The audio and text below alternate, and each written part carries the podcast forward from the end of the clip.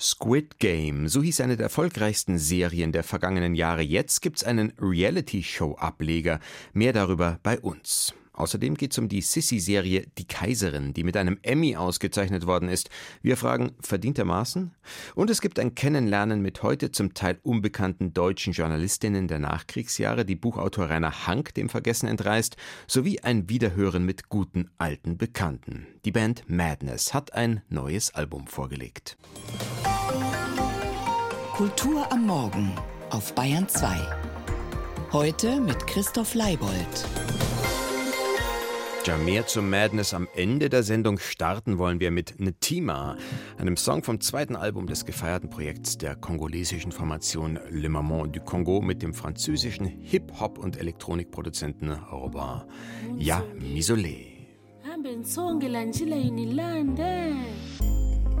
Misolé. Munsongi songela njila. Munsongi songela njila. Munsongi songela njila. Munsongi songela njila. Munsongi songela njila. Munsongi songela njila. Munsongi songela njila. Mchima wo chinjenda Mchima wo chinazakala kulongo. Gana bandu butabachika nakutela samu mushikwa ukunkwamisa ni wa mabuta. Kalungu ti bunji xisansa bala cho mambu kwamba eka kadiambu ako kulu kwa xitaka ku dema kako monangele kwamye timaulwini menga bala bakubobo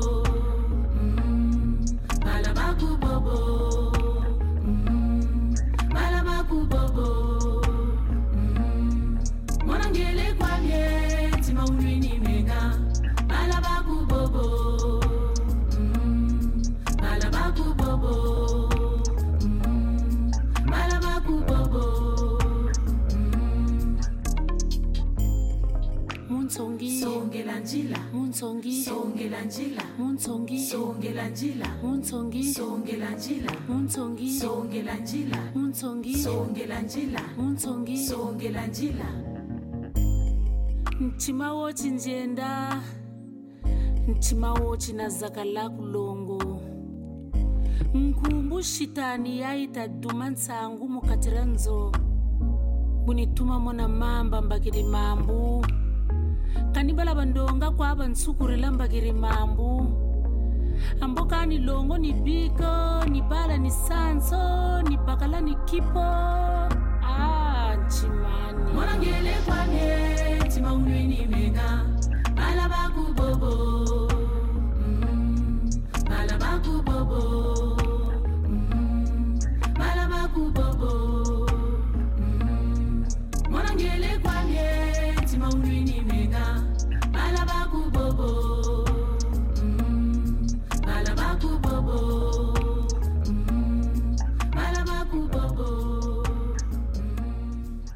Menschen in schierer Geldnot, die sich auf ein Spiel einlassen, bei dem sie ein Vermögen gewinnen, aber auch ihr Leben verlieren können.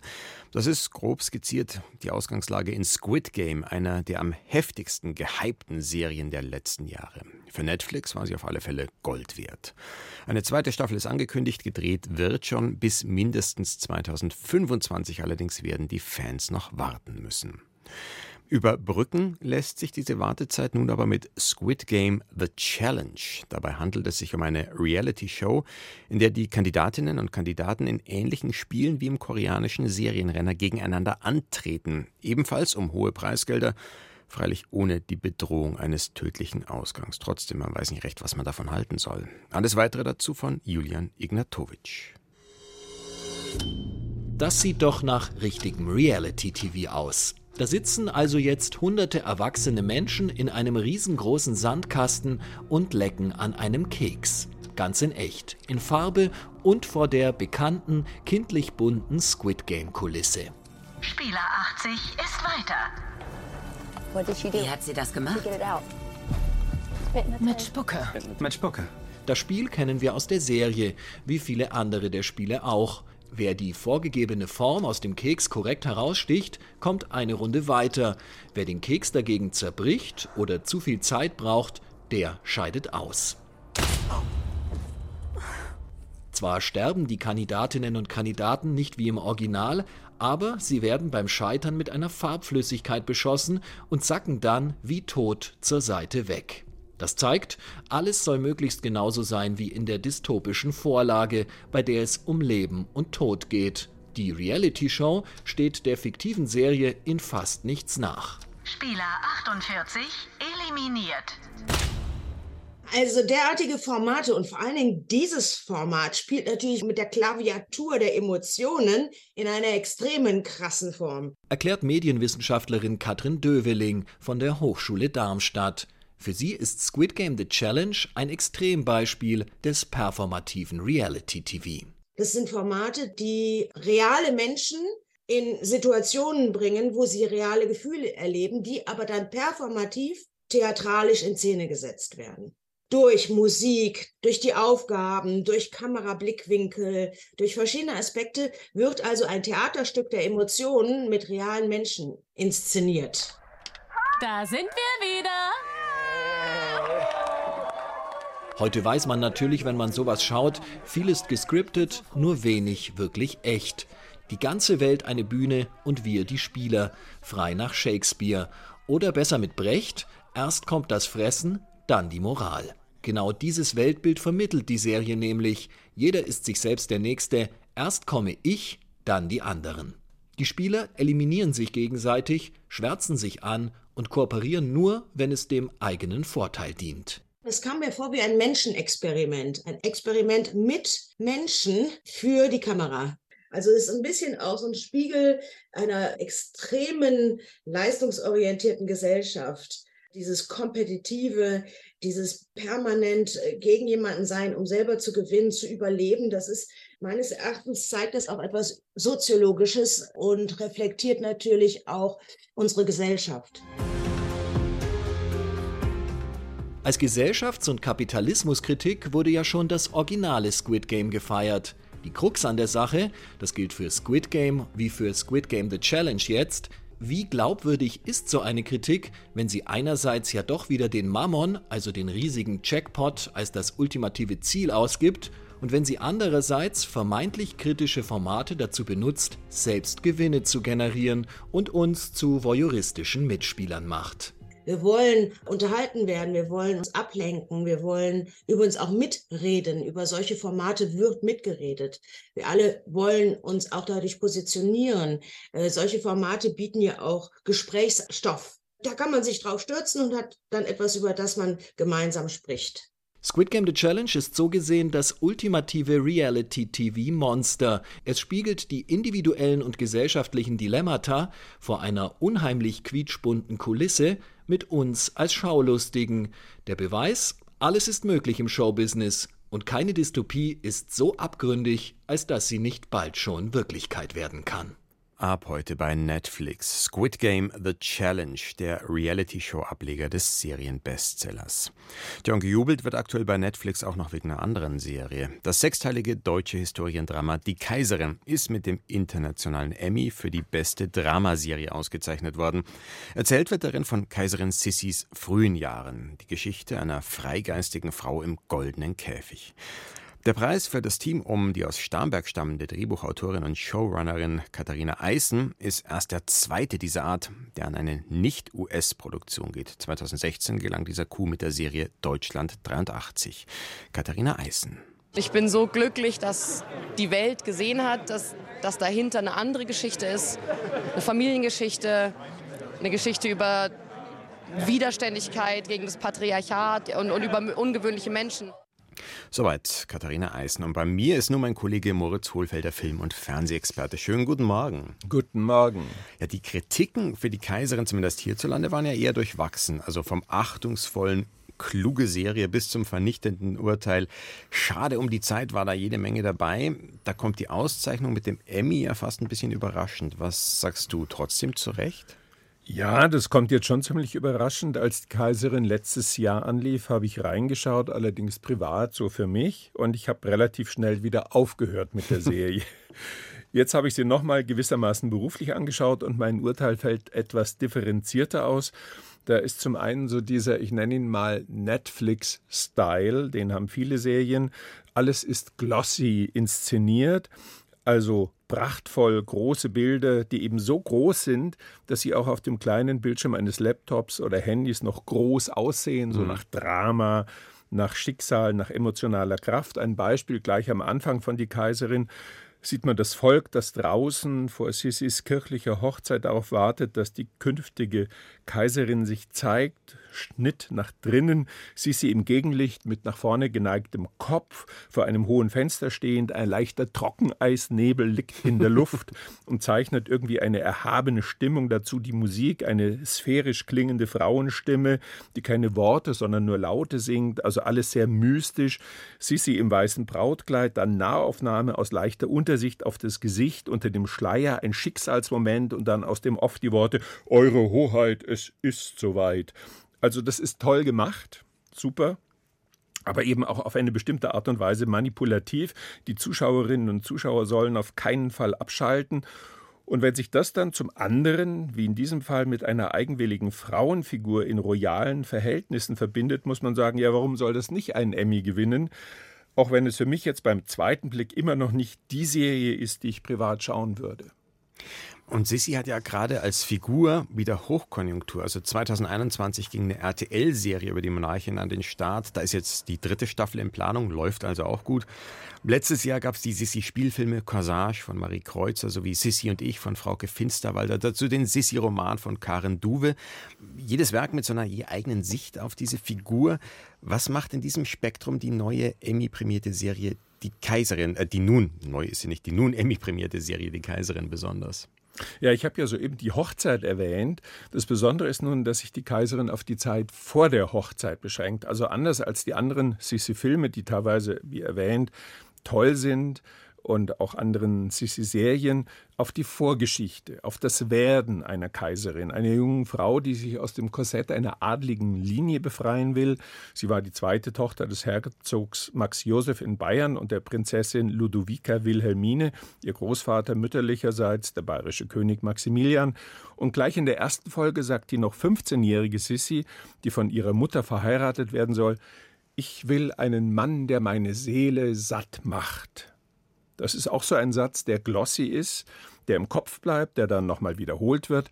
Und dann reitet Sissy davon, flüchtet, barfuß, ein Pferd reitend, im Hintergrund die Alpenkette im Licht der Dämmerung. Man kann das als bildgewaltig inszenierten Kitsch bezeichnen, aber es besitzt eben visuelle und dann auch immer wieder inhaltliche Kraft. Eben eine junge rebellische Frau sucht ihren Weg und das ist eben auch besonders, dass eine historische, royale Vorlage genutzt wird, die, ich sag mal, Sissi-Folie, um eine sehr moderne Emanzipationsgeschichte und Selbstbestimmungsgeschichte zu erzählen.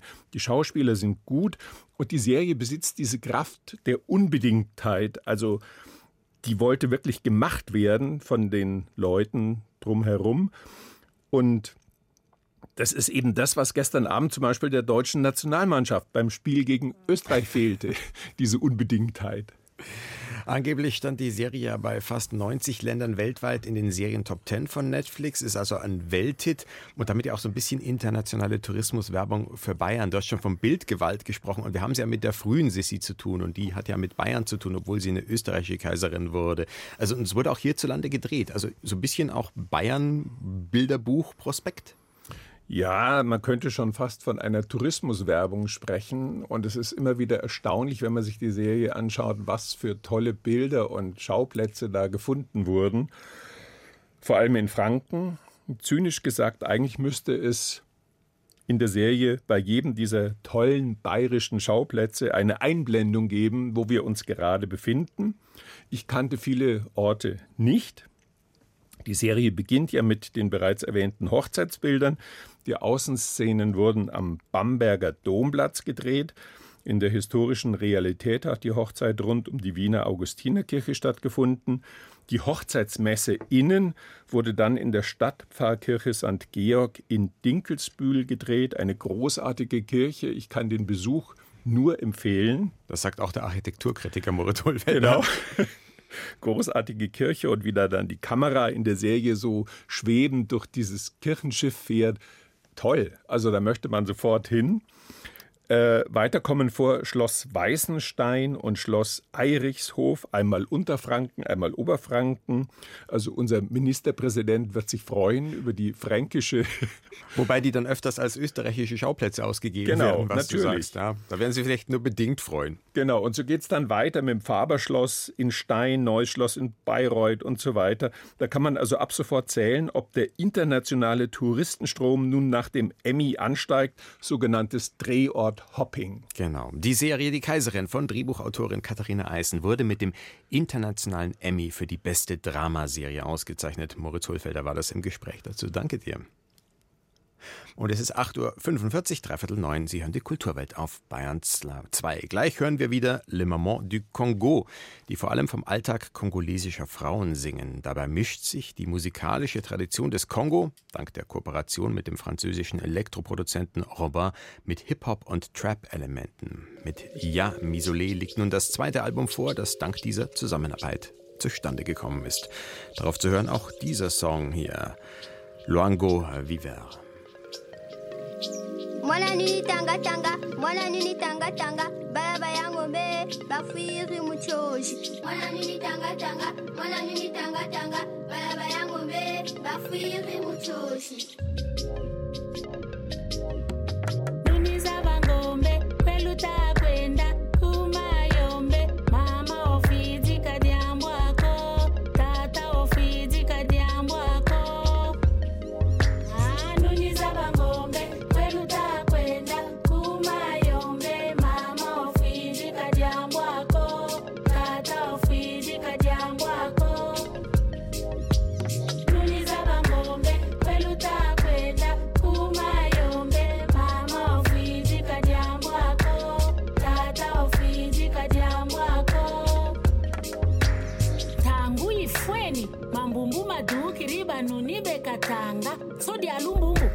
lenso di alumbu mukayoke kantumini fumunganiko ho kantumini fumunganiko ho. Oh,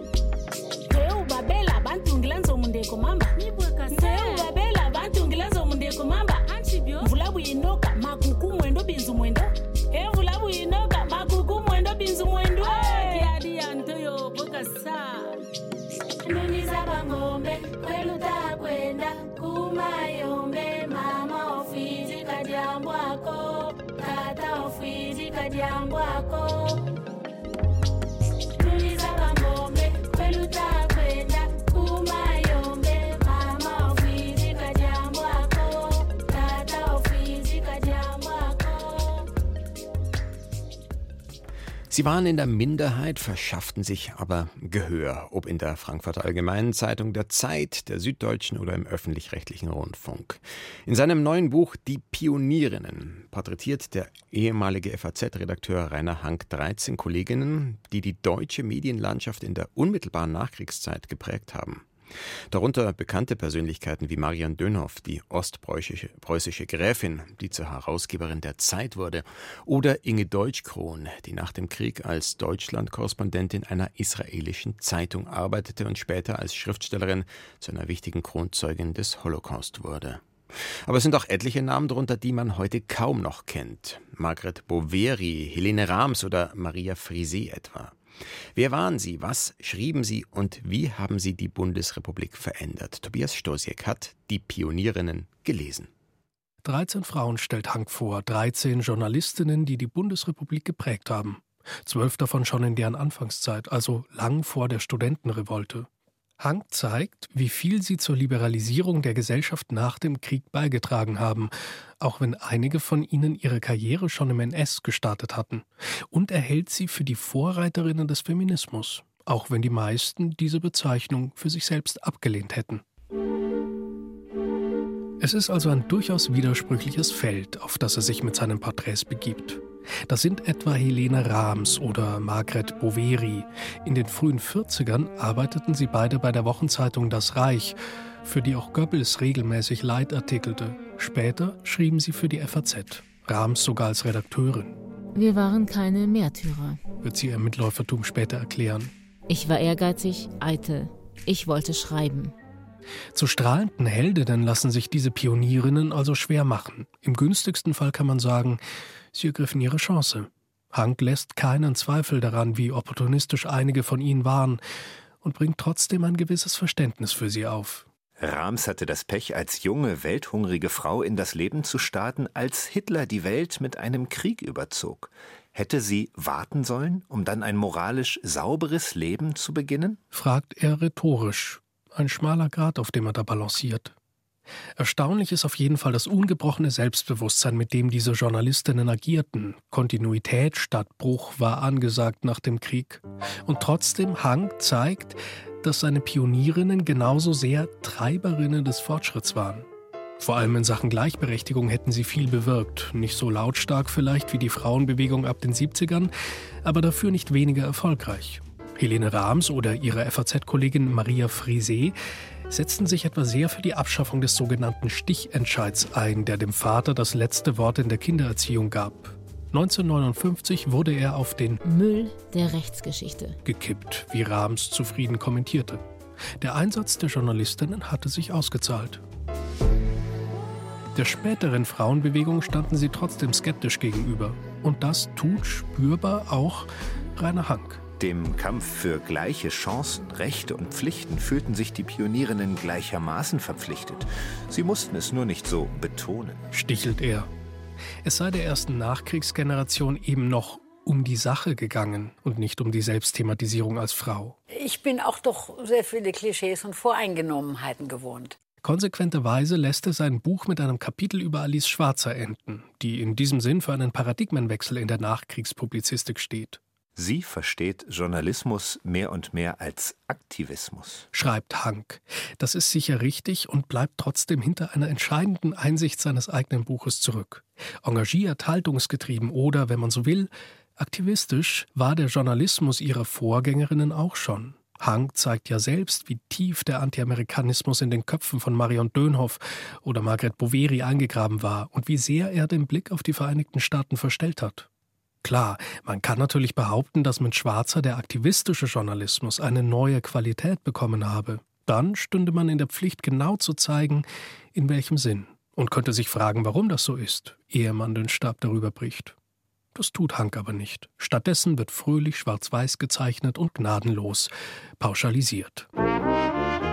Der korrekten Haltung gehört heute die Bühne des weiblichen Journalismus. Konstatiert Hank am Ende seines Buches. Außerdem geißelt er den, Zitat, Trend zum subjektiven Meinungsjournalismus. Dem kann man sich als Leserin oder Leser nur anschließen. Man hätte auch gerne mehr vom klug differenzierenden Historiker Hank gehört als von Hank, dem Meinungsjournalisten.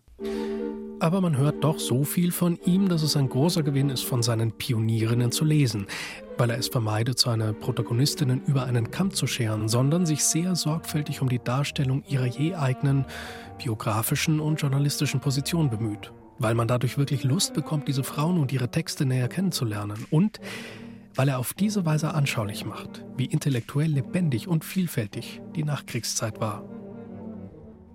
Die Pionierinnen. Das Buch von Rainer Hank ist bei Penguin erschienen.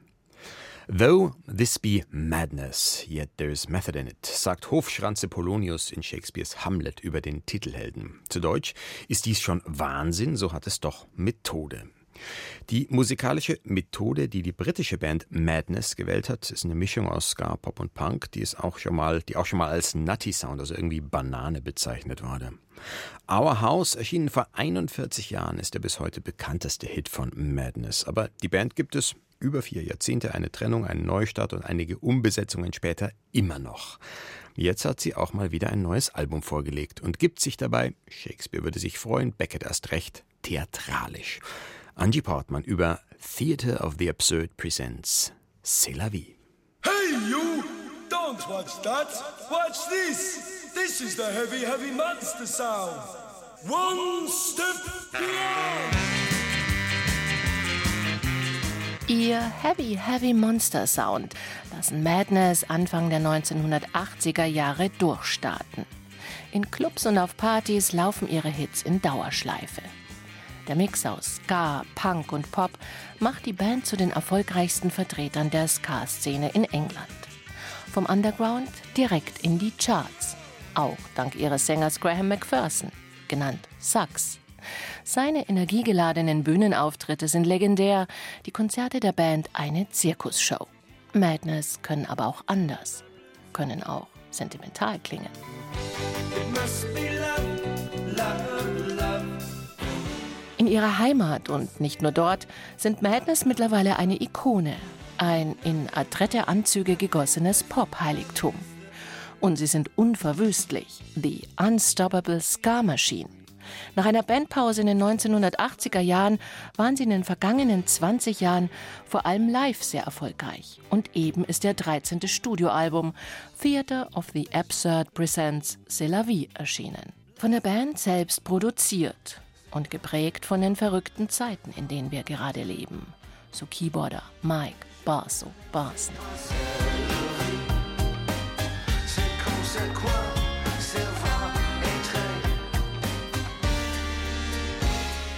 Es fehlt vielleicht etwas die Frische, die Leichtigkeit von einst. Aber ihren Humor haben die Briten nicht verloren. Genauso wenig wie ihren Zynismus. Egal um was es geht, dem Brexit, dem planlosen Umgang der britischen Regierung mit der Pandemie oder die wachsende Ausländerfeindlichkeit. Madness beziehen hier klar Stellung, fangen gekonnt den Zeitgeist ein. In dem Song What on Earth is it you take me for geht es zum Beispiel um den britischen Ex-Premier Boris Johnson. Der konservative Politiker hatte die Briten während des Lockdowns eindringlich gebeten, zu Hause zu bleiben, während er selbst mit Parteikollegen und Mitarbeitern in der Downing Street gefeiert hat. In dem Song Beginners 101 plädieren Madness dann sogar dafür, inkompetente Politiker wie besagten Boris Johnson in George Orwells Folterraum 101 zu stecken.